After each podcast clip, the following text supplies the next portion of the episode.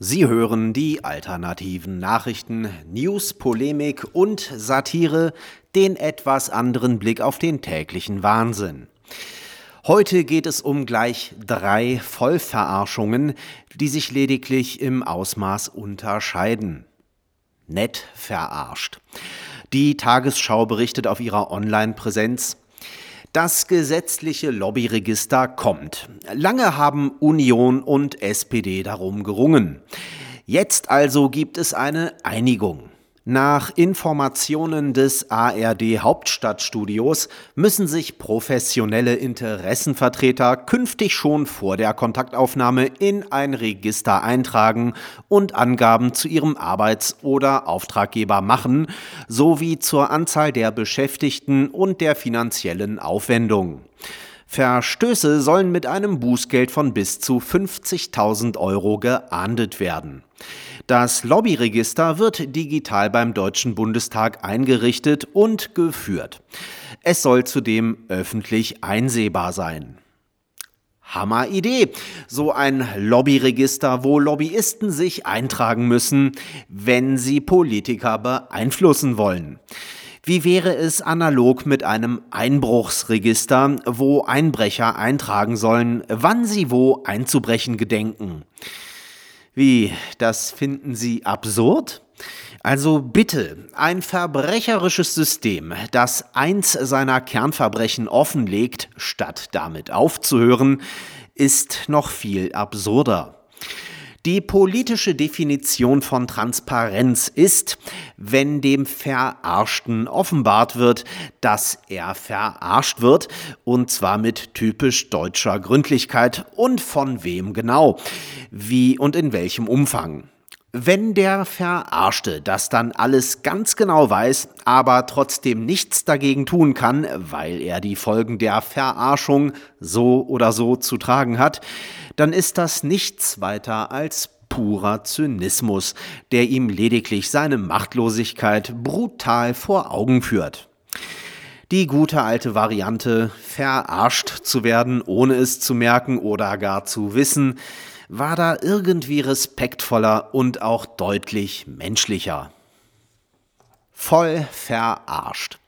Am gestrigen 14. März vor einem Jahr fing sie an, die ganz große Lüge, standesgemäß mit einer ersten großen Lüge. Das Bundesministerium für Gesundheit, ein von einem Bankkaufmann geleiteter Saftladen, twitterte, Achtung, Fake News. Es wird behauptet und rasch verbreitet, das Bundesministerium für Gesundheit bzw. die Bundesregierung würde bald massive Einschränkungen des öffentlichen Lebens ankündigen. Das stimmt nicht. Bitte helfen Sie mit, ihre Verbreitung zu stoppen. Nur wenige Stunden nach diesem Tweet von Spahns Ministerium, der bevorstehende massive Einschränkungen des öffentlichen Lebens als Fake News bezeichnete, mussten alle Clubs, Bars und Veranstaltungsstätten schließen, kurz darauf die gesamte Gastronomie und anschließend so ziemlich alles außer überlebensnotwendigen Betrieben wie Supermärkten und Apotheken. Viele von den oben genannten, insbesondere Event-Locations und Nachtgastronomie, haben seitdem durchgehend zu. Einige durften im Sommer für ein paar Wochen wieder öffnen, jedoch unter Auflagen, die das Öffnen für die meisten Betreiber zum Verlustgeschäft und für die Kunden und Gäste zur Tortur machten. Aus Angst vor einer Überlastung des Gesundheitssystems die auch nur eine große Lüge war und nie auch nur ansatzweise in greifbare Nähe rückte, wurden Intensivbetten freigehalten und lebensnotwendige Behandlungen und Operationen verschoben, während sich gleichzeitig Menschen wegen anderer Krankheiten nicht mehr zum Arzt oder ins Krankenhaus trauten. Es ist keine unrealistische Annahme, dass das mehr Menschenleben gekostet haben könnte als die Fake-Pandemie selbst von den psychischen Erkrankungen und Suiziden ganz zu schweigen. Seitdem wurden in Deutschland 21 Kliniken geschlossen und weitere Schließungen stehen bevor, weil das Gesundheitssystem kurz vorm Kollaps steht und jedes freie Bett gebraucht wird für eine Welle, die niemals stattfand. Finde den Fehler. Jetzt schwadronieren sie im Berliner Mutantenstadel von Mutationen. Überraschung, Viren mutieren und von einer dritten Welle. Sicherheitshalber kündigen sie bereits unverhohlen den Klima-Lockdown an, falls die Greisengrippe irgendwann tatsächlich mal vorbei sein sollte oder auch der Letzte kapiert haben könnte, dass es eine Verarschung ist. Dann wird Verarschung B halt wieder durch Verarschung A ersetzt, so wie davor, nur dass die Regierung jetzt aufgrund des erfolgreichen Großraumexperiments mitsamt einem neuen Ermächtigungsgesetz weiß, dass sie mit den Menschen alles machen kann, wenn sie ihnen nur genug Angst einjagt. Das Schlimmste daran ist aber nicht die Politik. Die tut nur, was sie immer tut, sobald sie die Gelegenheit dazu hat, nämlich die eigene Macht vergrößern.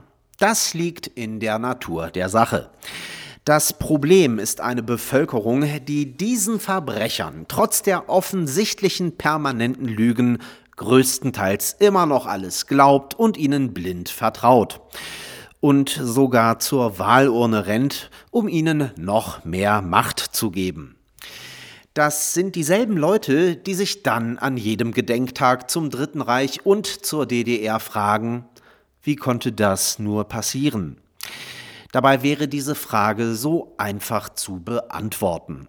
Mit einem Blick in den Spiegel. Es ist passiert, weil ihr so seid, wie ihr seid. Und deswegen passiert es gerade wieder. Mäh. Hörerservice.